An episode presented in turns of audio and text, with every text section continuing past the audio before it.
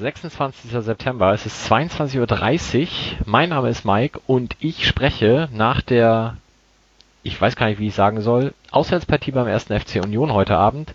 Druckfrisch vor unserer nächsten Auswärtspartie bei Hannover 96 mit Klaas Rehse. Namen Klaas. Schönen guten Abend. Tut mir leid, dass deine Stimmung so schlecht ist jetzt. Ja, dafür spreche ich jetzt ja mit dir, kann also nur besser werden. Und äh, für den geneigten Podcast-Hörer, der sich mit Fußball beschäftigt in Deutschland, bist du, ist auch deine Stimme natürlich dem allermeisten bekannt als die eine Hälfte von Colinas Erben. Und was viele nicht wissen, nicht alle Schiedsrichter sind Bayern-Fans. Du bist tatsächlich Anhänger von Hannover 96. Du wohnst noch nicht mal in Hannover, du wohnst in Köln, du bist immerhin nicht Fan des FC geworden, aber Hannover, was ist da schiefgelaufen bei dir? Ich bin irgendwann einmal nachts aufgewacht und habe gedacht, das ist eigentlich der geilste Verein. Nein, ist natürlich Quatsch. Ich bin 30 Kilometer westlich von Hannover aufgewachsen und äh, ja, dann war das halt irgendwie immer schon so einer von meinen zwei Vereinen und äh, ja, als ich dann weggezogen bin aus der Gegend nach Köln, da ist es dann irgendwie noch viel mehr geworden. Dann haben wir sehr viele Auswärtstouren gemacht, bietet sich hier in NRW ja auch an und ja, so äh, finde ich das eigentlich auch ganz gut, dass ich mit diesem FC nicht so viel zu tun habe. Das wäre mir alles viel zu anstrengend. Äh, gut, mit 96 hat man auch genug zu tun, aber fühle mich eigentlich äh, meistens ganz wohl mit, zumindest mit den Leuten, die hier in Köln auch F96-Fan sind, auch wenn bei 96 natürlich nicht immer alles so doll läuft, wie man sich das so vorstellt. Was war denn der zweite Verein? Ja, das waren auch mal die Bayern. Ah, also doch. ja, mein Bruder war äh, Bayern-Fan und dann bin ich auch Bayern-Fan natürlich gewesen. Der ist ein bisschen älter. Und ich meine, das war halt auch noch die Zeit 96, hat er Ewigkeiten halt in der zweiten Liga gespielt, äh, beziehungsweise dann ja auch in der dritten Liga. Und ja, absoluter Erfolgsfan gewesen, bis wir dann irgendwann so mal gemerkt haben, wie blöd wir das eigentlich finden, was dieser Verein so macht. Hm. nun gut, lass mal mal so stehen.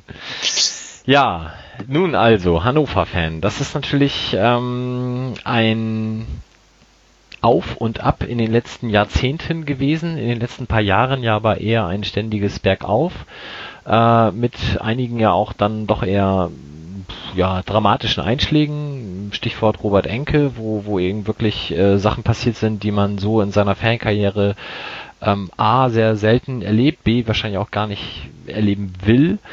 Und ähm, trotzdem hat man immer irgendwie das Gefühl gehabt, es hat den Verein eher noch so ein bisschen zusammengeschweißt, oder gar nicht trotzdem, sondern wahrscheinlich hat gerade das den Verein zusammengeschweißt. Und ähm, es, es waren dann ja auch tatsächlich Highlights wie die Europapokaljahre. Wie hat sich denn deine Entfernung zu dem Verein in der Zeit dargestellt? Bist du auch durch Robert Enke nochmal etwas mehr mit dem Verein verbunden worden? Ah, das war schon eine Phase, wo ich sehr aktiv war, also wo wir sehr viel äh, dann noch zu den Spielen, da hatte ich sogar eine, eine Dauerkarte da mal in Hannover und bin, bin sogar dann zu den Heimspielen andauernd gegurkt. Ähm, also von daher war ich schon sehr dicht am Verein und von daher hat mich das auch ganz schön umgehauen damals. Also das war schon, ähm, ich meine, das war der beste Spieler, das war der sympathischste Spieler, ähm, der hat für viel gestanden, hat viel gemacht, was womit man sich identifizieren konnte. Und dann halt diese Tragödie, das war halt schon, das war schon ganz schön heftig. Äh, und ja, hat natürlich auch irgendwie so das Fan-Dasein so krass geprägt, ne? Auch weil man natürlich mit den Leuten, die auch 96, also wir haben so einen, so einen 96 Fanclub hier in Köln irgendwann gegründet äh, und dann war das natürlich auch so die Auseinandersetzung, weil ich weiß nicht, Selbstmord war halt nie so ein Thema, äh, überhaupt Tod äh, in dem Alter, in dem ich damals war, war halt noch nie so ein Thema und dann passierte halt das. Von daher uns hat das so als Fanclub äh, und als Fenster natürlich irgendwie so schon zusammengeschweißt und ich fand auch dass der Verein in der meisten Zeit damals da ja eigentlich recht gut mit umgegangen ist. Ich meine, klar haben die Fehler gemacht. Äh, gab ja auch keine, nichts, wo man sich dran halten konnte. Das ist ja noch nie passiert zum Glück, ne? Und wird auch hoffentlich nicht so oft passieren, sowas. aber ich fand so meistens haben sie es eigentlich ja ganz gut gemacht und man hatte so das Gefühl, dass die ganze Stadt sozusagen äh, Hannover jetzt äh, schon so einen Zusammenhalt dann irgendwie gebildet hat. War ja auch sportlich eine katastrophale Saison dann irgendwie und dann halt dieser am letzten Spieltag in Bochum da mit 10.000 mitgereisten Leuten das dann irgendwie noch geschafft. Ähm, ja, das war so mit die prägendste Zeit, glaube ich, so als Fan. Plus dann natürlich die erfolgreichen Jahre mit dem äh, Europapokal.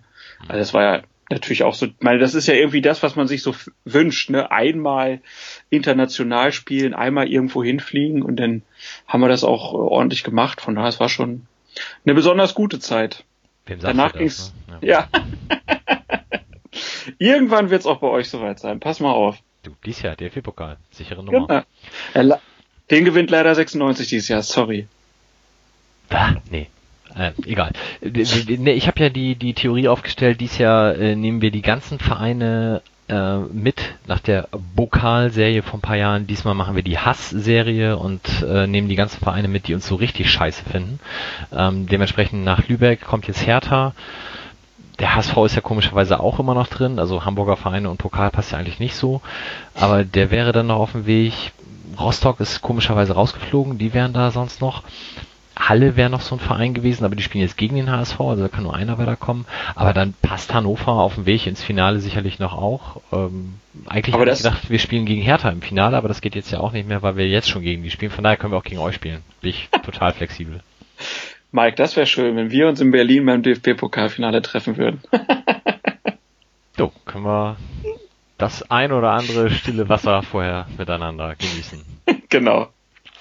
Ja, ähm, aber es war ja vielleicht, bevor wir zu viel Spaß haben hier, äh, letztes Jahr gar nicht so erfolgreich bei eurem Verein. Also ich war tatsächlich dabei, als ihr einen Titel gewonnen habt, nämlich den U19-Pokal, aber den hättet ihr im Zweifel dann vielleicht eingetauscht gegen einen Klassenerhalt. Oder war der Klassen, äh, ja, war der Abstieg vielleicht sogar was Gutes? Also jetzt, wenn ich gucke so ein bisschen auf Werder irgendwie dieses Jahr, die ja noch so ganz knapp drin geblieben sind und habe mir den Saisonanfang angeguckt und habe gedacht, wenn 96 irgendwie noch drin geblieben wäre, dann wäre das jetzt genau so weitergegangen. Also die hätte auch so mit mit so mit diesen Ergebnissen, ne, so 6-0 und so, bin ich mir ziemlich sicher. Äh, von daher aktuell bin ich ganz zufrieden, wie, wie sie es gehandelt haben, auch mit dem Abstieg und ich meine, es war halt ein es war ein angekündigter Abstieg. 96 ist mit 25 Punkten äh, abgestiegen, hat doppelt so viele Tore kassiert, wie sie selbst geschossen haben. Also es war halt wirklich die schlechteste Saison, die man sich so vorstellen kann, mit unglaublich schlechtem Fußball, mit einer Truppe, mit der man sich irgendwie auch gar nicht mehr identifizieren konnte. Ähm, Im Verein hatte auch irgendwie gar keiner mehr Bock auf die Leute, die da gearbeitet haben. Ähm, also es war wirklich katastrophal und Du hast ja den U19-Titel angesprochen. Das war halt Daniel Stendel, der letzte Saison bei 96 dann eigentlich nur als Interimstrainer dann noch so das bisschen abfangen sollte und aber gezeigt hat, dass er vielleicht auch mehr kann damit der U19 den Pokal geholt hat. Das war irgendwie schon mal ein ganz gutes Zeichen. Äh, und ja, jetzt der Saisonauftakt läuft ja auch ganz gut. Was hast du denn ähm, über Daniel Stendel zu dem Zeitpunkt, als es dann konkret wurde, dass er das auch länger macht und nicht nur interimsmäßig gedacht? Und siehst du das auch als Allheilmittel für jeden Verein, wie jetzt ja auch bei Werder über den Herrn Nuri nachgedacht wird? Oder ist das in Hannover eine besondere Nummer? Oder war es vielleicht auch gar nicht so sinnvoll? Ja gut, wie sinnvoll das dann im Endeffekt ist, das kann man ja immer erst sagen, wenn man dann so ein paar, keine Ahnung, Monate, Jahre hinter sich hat. Äh, aber er hat auf jeden Fall das Zeug dazu, ähm, 96 Trainer zu sein. Ich kann nicht, also ich bin dadurch, dass ich in Köln wohne, jetzt da auch nicht so dicht dran. Aber das, was ich höre, ist halt schon, ähm, dass er ein Trainer ist, der äh, total fußballverrückt ist, der halt auch seine Ideen hat, die er halt auch bei den Jugendmannschaften irgendwie umgesetzt hat. Er hat letzte Saison halt sogar noch was Positives dann zum Abschluss hingekriegt. Er hat ja Leute dann da eingesetzt, die man vorher gar nicht kannte, wo man sich gefragt hat, warum haben die nicht früher gespielt? Äh, und ja, ich glaube, für 96 passt das jetzt dieses Mal ganz gut. Ein Allheilmittel ist das auf keinen Fall. Also das hat bei, bei Schubert in Gladbach hat es jetzt mit, durch Zufall geklappt. Das hat äh, bei Werder, äh, die haben jetzt ein Spiel gewonnen. Ob das jetzt auf Dauer was ist, weiß ich nicht. Ich bin da immer eher skeptisch. Ich glaube, man sollte sich als Verein eher überlegen, was für eine Art von Fußball wollen wir spielen und welcher Trainer passt dann dazu. Und wenn man halt einen dann entwickelt hat in der eigenen Jugend, ist das natürlich super. Wünscht sich ja immer jeder, dass man einen Spieler, einen Ex-Spieler irgendwie hat, der das wird. Passt ja bei Stände im Moment, aber ja, muss man von Fall zu Fall sehen, ist kein Allheilmittel. Mhm. Und wenn man sonst nichts mehr weiß, holt man halt Gistol.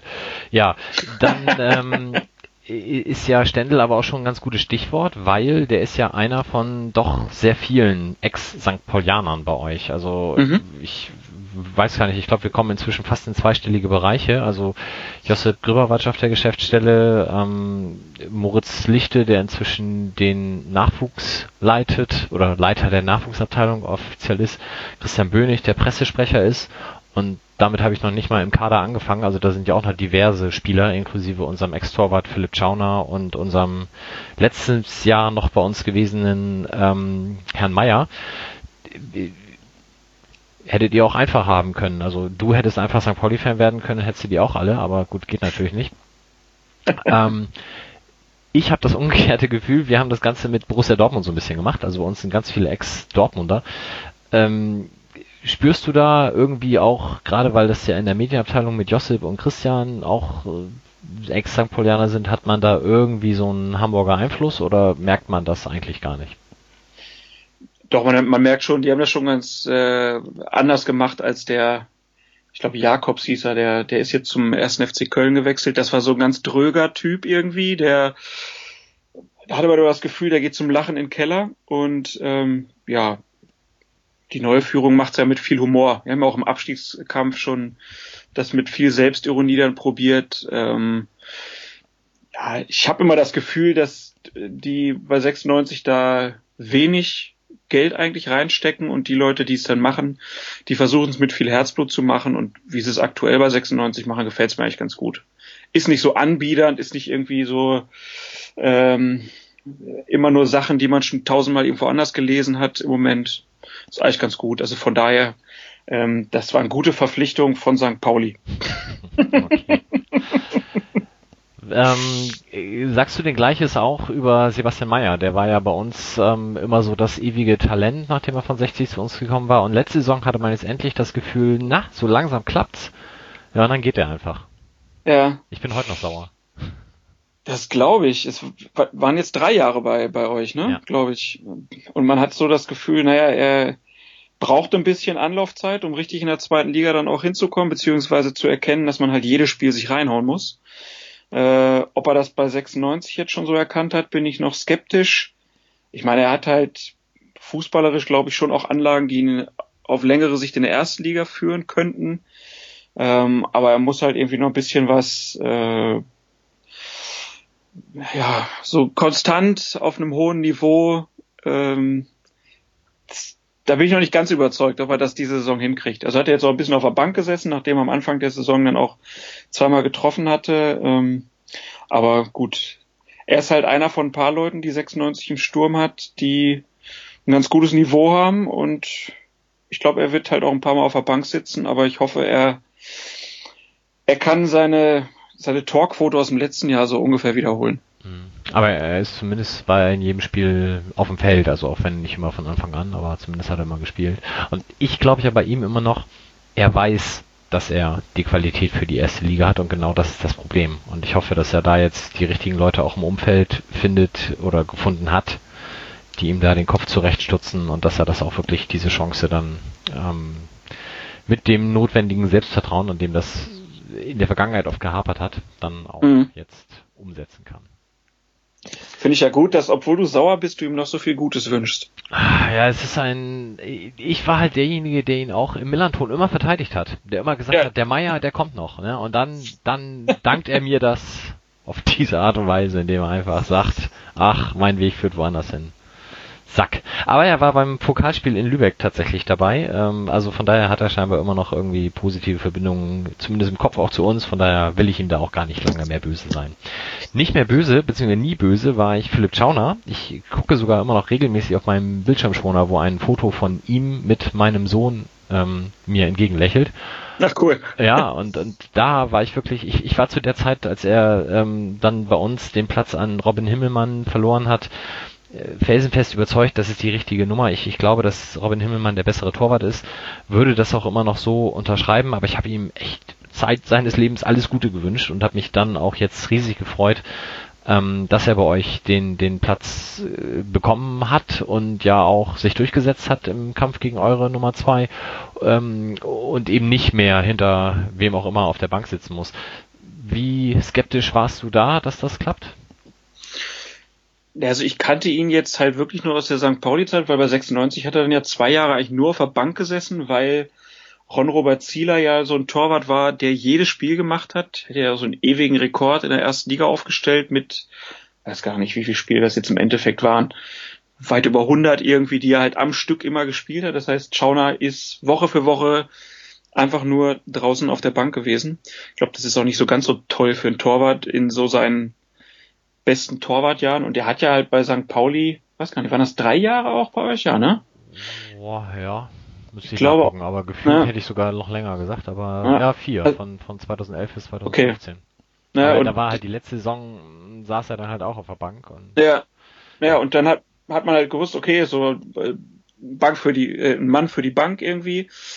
Äh, und dann ist es ja für viele Torhüter so ein bisschen das Karriereende. Und ich war am Anfang der Saison, also wir haben ja äh, noch Timo Königsmann, das ist so ein Nachwuchs, äh, große Nachwuchshoffnung, ne? spielt alle U-Mannschaften ähm, mit von vom DFB und dann halt das Duell mit äh, Samuel Shahin Radlinger.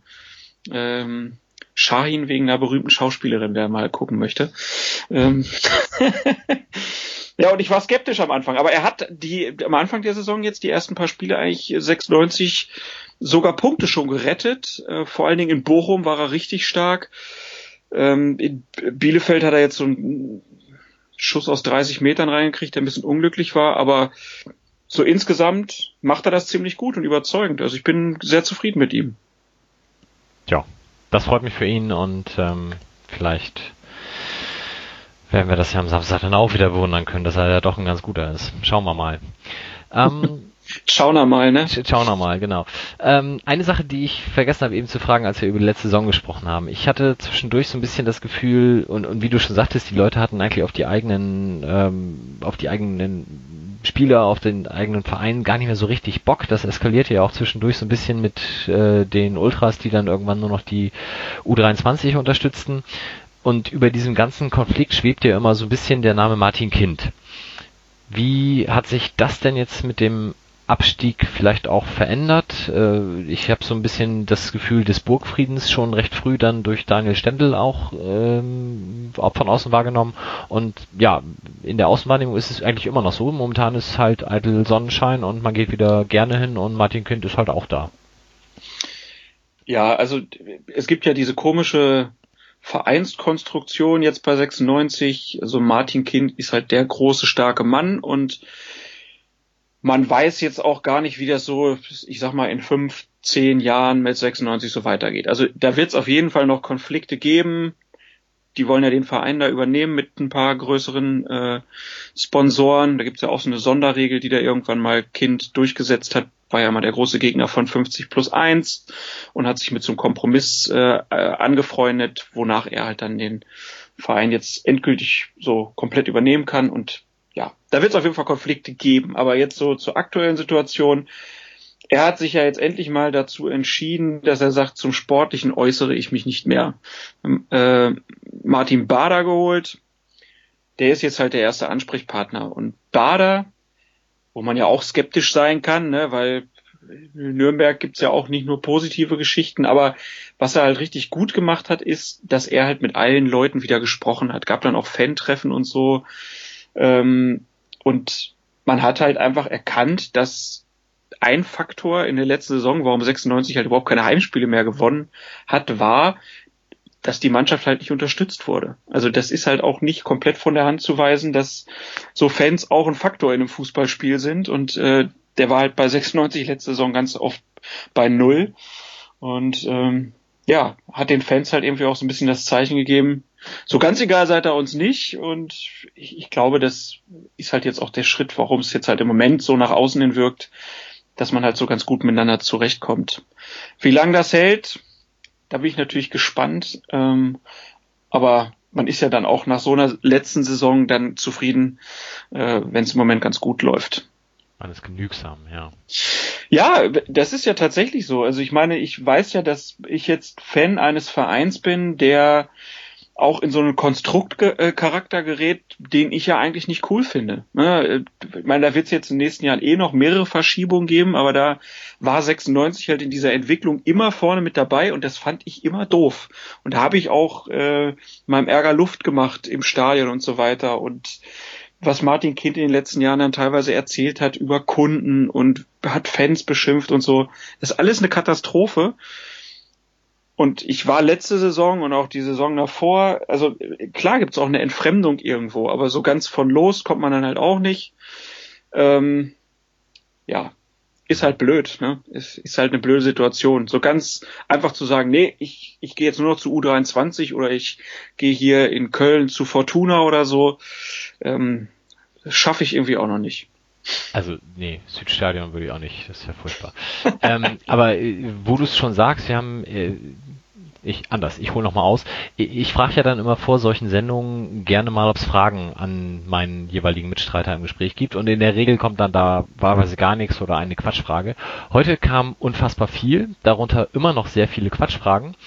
ähm, aber unter anderem eben auch von dem äh, Twitter-User Mords Hunger und ein bisschen ähm, provozierend fragt er, was ist denn an Kind besser als an VW und ist ein Hörgeräte-Plastikverein besser als ein Autoplastikverein? Hm, ja, ich lasse das einfach mal so stehen. Sag mal was dazu. ähm, ja gut, eigentlich ist wäre ja der VW-Verein jetzt viel besser, weil die haben viel mehr Kohle. Äh, Martin Kind steckt ja gar nicht so viel Geld rein. Ähm, von daher, äh, das ist jetzt ein bisschen blöd, aber wir haben ja halt in Hannover immer noch auch eine, eine Vereinskultur drumherum. Äh, das, das ist ja jetzt nicht komplett aufgelöst. Also es gibt äh, in, in Hannover halt auch noch die den ganzen Amateursport, äh, der halt auch von 96 jetzt nicht einfach abgekoppelt wurde, sondern man begreift sich schon auch immer noch an, als Gesamtverein, der halt eine ausgelagerte ähm, Fußballabteilung dabei hat. Ähm, aber zum anderen Punkt, ich habe es ja eben schon gesagt, so, so richtig dolle ist das natürlich nicht mit, mit dieser äh, Konstruktion. Meine Martin Kind ist jetzt auch keine 40 oder 50 mehr, sondern äh, der ist schon im, im Rentenalter eigentlich. Und was dann da mal irgendwann passiert, wenn der halt vielleicht gesundheitlich das nicht mehr packt oder so, was dann mit dem Verein passiert, mit seinen Anteilen und so, man weiß das halt nicht. Und das ist halt eine sehr unbefriedigende Situation. Hm. Ja, und äh, wann ist der Zeitpunkt, wo er theoretisch dieses Recht auf sich vereinnahmen könnte? Ich glaube dieses Jahr oh. oder, oder, oder nächstes, äh, irgendwie so. Ich glaube dieses, 2017. Äh, also genau, also jetzt in der, in der Saison. Okay, na gut, dann wird sich da ja vielleicht noch was tun, kurzfristig, schauen wir mal. Ähm, äh, es gab dann unfassbar viele Kommentare in Richtung eines gewissen Liedes aus England, ähm, was bei Fußballspielen ab und an gesungen wird und was auch du jüngst zum Besten gegeben hast in einer sehr beachteten YouTube-Version. Und unter anderem kam die Frage, wann dieses denn zum offiziellen Stadionlied endlich erhoben wird. Magst du dem geneigten Lehrer vielleicht nochmal ganz kurz erzählen, wie es dazu kam? Mit schönen Grüßen an beteiligte Personen. Ja, das war dieses äh, wunderbare Fußballspiel zwischen Liverpool und Dortmund in der Europa League in der letzten Saison, wo Dortmund ja deutlich geführt hat, Liverpool an die Wand gespielt hat. Und ich glaube, dann beim 4 zu 2 habe ich irgendwie geschrieben, wenn die das noch ähm, verkacken, dann singe ich für den Twitter-User Surfingbird, BVB-Fan aus München, Stefan Vogel, für den würde ich dann You'll Never Walk Alone singen. Ja, und dann, jeder weiß es, es ist 4-4 ausgegangen und dann musste ich halt dann an den sauren Apfel beißen und dieses Lied singen. Ähm, weil äh, Wettschulden sind ja Ehrenschulden irgendwie und äh, ja, von daher war das dann damit okay, dass sich das so viele Leute angeguckt haben, das war mir gar nicht so bewusst, ich habe das ja irgendwann auch unter der Woche dann einfach rausgehauen, so, aber gut. War ja dann alles ganz nett, aber als Lied im Stadion will ich es natürlich gar nicht haben. Also das aus meiner Sicht, ich finde das ja immer langweilig, wenn in jedem Stadion irgendwie dieselben Lieder laufen. Ähm, Liverpool, wunderbar, muss, glaube ich, beeindruckend sein, wenn man das da vor Ort erleben kann. Aber wenn ich zum Beispiel nach Wolfsburg gucke, da wird das gespielt und oben auf der Anzeigetafel läuft dann der Text mit, damit die Leute überhaupt mitsingen können. Also das ist dann halt wieder so peinlich. Und nee, dann lieber was eigenes. Dann lieber noch einmal mehr 96 alte Liebe. Das ist mir deutlich lieber. Ja, okay. Finde ich auch äh, tatsächlich ganz schön, so das Lied. Ähm, ich bin aber noch nicht sicher, ob ich das am Samstag dann als Lied des jeweiligen Gegners dann raushauen werde oder ob ich da nicht noch schönere Perlen aus dem breiten Fundus der 96 Lieder finden werde. Ähm, es gibt aber noch vom User Elmo Grande die Frage, ob du denn im Falle des Aufstiegs die Version vielleicht nochmal im Paillettenkleid zum Besten geben würdest. Im Paillettenkleid. Ja. Ich glaube nicht. Okay. Nein, aber wenn, wenn 96 die, die Derbys gegen Braunschweig gewinnen sollte, ich glaube, dann würde ich mir für 96 mal was überlegen. Okay. Gut, das werden wir dann feststellen. Ähm, der geneigte äh, User Frankie fragt, wann man denn, äh, wie heißt der denn, Thomas, Thorsten Bredaric als Sportchef verpflichtet? Thomas Bredaric. Thomas. Ja. nee, ich glaube, der ist Trainer, wenn ich das richtig mitgekriegt habe. Äh, aber ich glaube, die Verbindung zu 96 sind aktuell gekappt. Er hat eine sehr erfolgreiche Zeit bei 96 gehabt aber es war immer so einer von den Spielern, wo man sagt, ah, komisches Verhalten, ganz komisches Verhalten. Der war doch auch da noch in Wolfsburg, oder? Später? Oder täuscht mich meine Ja, was auch, der, der ist sogar zu Wolfsburg gegangen und dann wieder zurück zu 96 gekommen. ja. Schlimm. Was für also. Menschen, du, meine Güte. Okay, dann, dann aber was, was noch Positives zum Abschluss der Hörerfragen. Julia fragt nämlich, von wem war denn dein erstes 96-Trikot? Also ich denke jetzt mal nicht von Mama oder Papa, sondern was für ein Name stand drauf? Oh. Oder hattest du sowas nie? Doch, doch. Ähm, also ich habe mir zwischendurch mal einen ganzen Fundus von 96 Trikots ersteigert, also so alte. Also ich kaufe halt keine neuen Trikots, weil ich die Preise halt immer unverschämt finde und ersteigere mir immer irgendwie später oder so.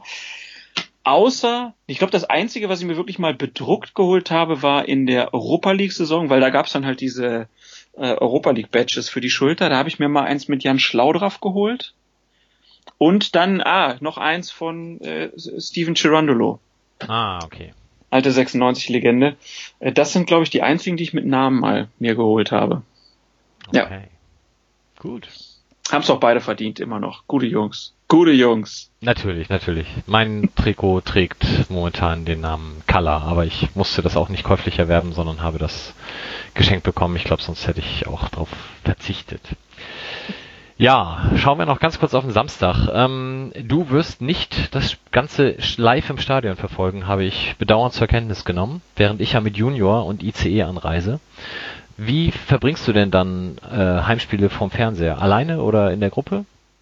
Meistens in der Gruppe. Also wir haben halt hier unseren 96 Fanclub und äh, versuchen dann halt hier irgendwie immer zusammen zu gucken. Also das Gute ist, dass äh, Nachbar von mir, der, also der, der wohnt ja wirklich die Straße runter, da kann ich dann immer noch schnell hingehen und die Anstoßzeiten äh, kann man dann halt auch nochmal erreichen, wenn man halt vielleicht mal wieder nicht dran denkt, dass man ja nicht mehr in der ersten oder in der zweiten Liga spielt und halt irgendwie schon um 13 Uhr vor der Kiste sitzen muss oder 13.30 Uhr. Also daran habe ich mich noch nicht gewöhnt. Aber immer in der Gruppe ist immer nett.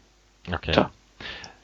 Samstag, ich habe die äh, Super Eselsbrücke, wer sich das nicht merken kann, mit 13 Uhr und 13.30 Uhr. Ne? Samstag ist vor Sonntag und 13 Uhr ist vor 13.30 Uhr. Dementsprechend ne, kann man sich das ganz gut einprägen.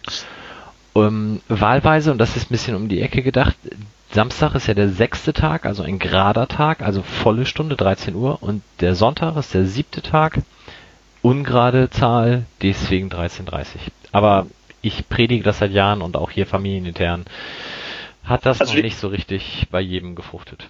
Also ich fand die erste Erklärung besser als die zweite, weil 13.30 ist jetzt auch nicht so ungerade. Ja, halbe Stunde schon. ja, okay. Egal. Ähm, summa summarum heißt das ja Abpfiff ist Pi mal Daumen 14,45 plus Nachspielzeit. Wie steht's denn dann? Ähm, also St. Pauli wird, denk, ich denke mal, Avevor wird ein schönes Bock schießen und äh, Er hat ja heute schon Ja. zwei. ja, deswegen wäre nochmal dran. Ähm, ja, ich, ich schätze 2-0. Durch Sebastian Mayer und Philipp Schauner im Zweifel. Ja, äh, Meier kann natürlich gut sein. Das würde passen. Und dann macht noch eins äh, Harnik. Hm. Ja, das würde auch passen. Aber gut, der Hamburger Jung. Ich, ich habe natürlich äh, grundsätzlich an Hannover gute Erinnerung, weil das letzte Spiel, was wir dort äh, verbracht haben, war ein unfassbar schöner 1-0 Auswärtssieg. Ich sehe es noch wie heute vor mir. Flanke Bastian Utschipka, Kopfball Marius Ebers, 1-0, zack, Ende aus. Aber ich muss dir dahingehend recht geben, dass ich auch erwarte, wir werden nicht sonderlich hoch gewinnen. Und ich, wenn ich, also gut, wenn ich Geld setzen müsste, klar, dann würde ich momentan ja ohnehin immer auf den Gegner setzen, aber ich, ich glaube tatsächlich auch, es wird ähm, noch nicht die Wende für uns geben. Die werden wir dann erst im Heimspiel danach gegen Aue holen und dementsprechend wäre ich schon mit einer knappen Niederlage diesmal ganz zufrieden, würde mich aber natürlich gerne eines Besseren belehren lassen von unserer Mannschaft. Und wer weiß, vielleicht zaubert Ewald ja da was hervor. Ja, also Ewald Lien muss ich ja sagen, der war ja auch in Hannover äh, zwei Saisons mal und ja, hat nicht so den allerschönsten Fußball in Hannover gespielt, aber so als Typ kann man ihn ja einfach nur gern haben und ich habe immer wieder gerne dieses Bild. Das habe ich mir irgendwann mal ausgedruckt. Da steht hier bei mir, äh, wie er auf diesem Plastikstuhl steht, den Stock in der Hand hat und versucht, den Ball vom Dach zu holen.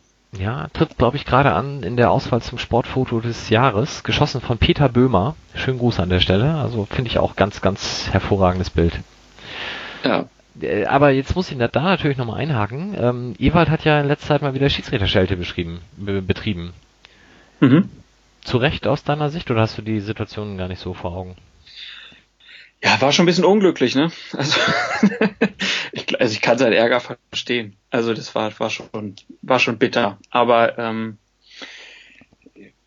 ich finde es halt immer schwierig, wenn das dann, wenn so getan wird, als ob man so ein generelles Problem hätte oder so. Das, äh, wenn ich beobachte das ja jetzt halt schon auch ein paar Jahre äh, und die Schiedsrichter in Deutschland haben ein Problem und das sind die vielen Kameras. Also es werden Fehler aufgedeckt.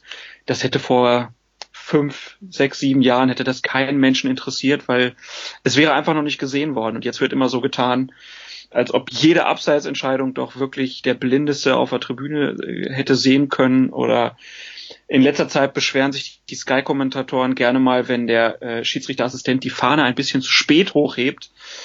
Da kann ich nur müde drüber lächeln. Also von daher bitter, aber ähm,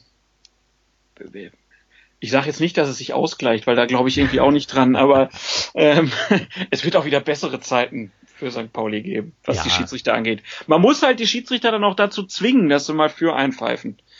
Ja, Bei St. Pauli spielen im Moment nicht so schlecht, äh, die kann der Schiedsrichter auch nichts machen. Ja, genau. Also ich, ich, ich denke auch, ähm, es ist dann halt dann immer ein bisschen schwierig, wenn man selber im Spiel irgendwie 18 Torchancen hatte und davon nur eine oder zwei nutzt. Dann nachher zu sagen, ja, aber der Schiedsrichter hat uns da irgendwie benachteiligt in einer Situation, ja, hättest halt eine von den 16 anderen Chancen auch noch genutzt, dann wäre das gar kein Thema gewesen. Und immer wenn dann irgendwie System dahinter vermutet wird, dann tue ich mich damit auch schwer. Wobei er das, glaube ich, so auch nicht gemeint hat, aber er hat halt gesagt, die, die Häufung an Situationen ist halt momentan sehr ärgerlich und nun gut, das Aber es ist halt, es ist halt auch, kann man ja durch die Saison immer gucken, wenn es für eine Mannschaft mal für zwei, drei Spiele nicht so gut läuft, dann wird gerne die Schiedsrichterdiskussion aufgemacht. Das ist ein ganz beliebtes mediales Mittel. Ähm, macht jeder Trainer, macht jede Mannschaft, kann sich keiner von ausnehmen. Und am besten immer noch mit dem Satz, ich sage ja nichts gegen die Schiedsrichter, aber. Mhm, ja. Das ist in der Kreisklasse übrigens viel entspannter, ohne Linienrichter, ohne Kameras, da kannst du abseits pfeifen, wie du willst. Stört keinen. Also, stört natürlich ganz viele Leute, aber ist dann nicht so ein Tohuwabohu hinterher. Sehr schön, Klaas. Was hast du denn noch auf dem Herzen, was du dem geneigten, anreisenden St. Pauli-Fan für Samstag mit auf den Weg geben könntest? Für den St. Pauli-Fan am Samstag, ja, ihr seid früh da. Ich, vielleicht wird das Wetter ja noch einigermaßen, dann äh, kann man noch ein gutes Getränk im Waterloo Biergarten nehmen zum Beispiel. Äh, oder ja, vielleicht hinterher, wenn es dann ganz schlimm war, den Kollegen Mike Lindmeier anhauen und der kann euch dann zum Steintor führen und mit euch dann eine Runde feiern gehen. Da soll ich dich tatsächlich ja drauf ansprechen, ne? Steintor und Schlager als Stichwort. Was hat es damit Ja. auf sich? Auch Mike war letzte diese Saison, wo, wo Braunschweig in der ersten Liga spielte und es war dann das Derby in Hannover mit viel Polizei und der war dann halt dienstlich da vor Ort und wir haben uns dann nach, nach dem Spiel noch getroffen und da habe ich ihm mal ein bisschen das Steintorviertel gezeigt und ähm, ja, ich, ich, ich glaube, bei der Musik fand das zwischendurch ein bisschen grenzwertig, auch wenn sie extra, als wir reinkamen, für ihn fettes Brot gespielt haben und aber wir haben dann irgendwann noch eine, eine, eine Kneipe mit Rock'n'Roll und Rockabilly äh, gefunden und mit den richtigen Getränken ging's dann. Siehste. Das ist ein schönes Schlusswort. Äh, die, die Kneipe, die du gerade ankündigtest oder ansprachst, die ist auch in Gästeklamotte betretbar oder besser nicht? Der Waterloo Biergarten doch, eigentlich schon. Das, das ist meistens ganz entspannt. Ja. Gut, dann werden wir sehen. Alles klar. Aber gut, es gibt, es gibt in Hannover wenigstens ja auch vorm Gästeblock noch was äh, zu trinken. Also sollte eigentlich gehen. Und wer halt äh, eigentlich, wer noch ein bisschen früher kommt, der kann auch schön in eine Markthalle gehen, da kriegt man einen Happen zu essen und gutes Bier und äh, eigentlich gibt's da auch keine Probleme. Und wenn man Pech hat, trifft man noch Veronika Ferres da. Ist auch schön. Also vielleicht doch nicht in die Markthalle. Die, die ist nicht da, aber äh, das ist ein, ein schöner Ort. Okay, sehr schön. Gut, dann dir vielen Dank und äh, Samstag dann schönes Spiel natürlich. Und dann sprechen wir gerne nächste Woche vielleicht nochmal und schauen mal, wie es ausgegangen ist. Genau, äh, ich äh, freue mich über die Einladung und wer es noch nicht gehört hat, muss natürlich den Millanton mit Andreas Rettich noch hören, jetzt direkt hier nach. Hier nach und danach dann Colina Serben, genau. Das freut Ah. mich sehr. Alles klar. Klaas, schönen Abend. Bis denn. Mach's gut. Ciao. Jo, tschüss.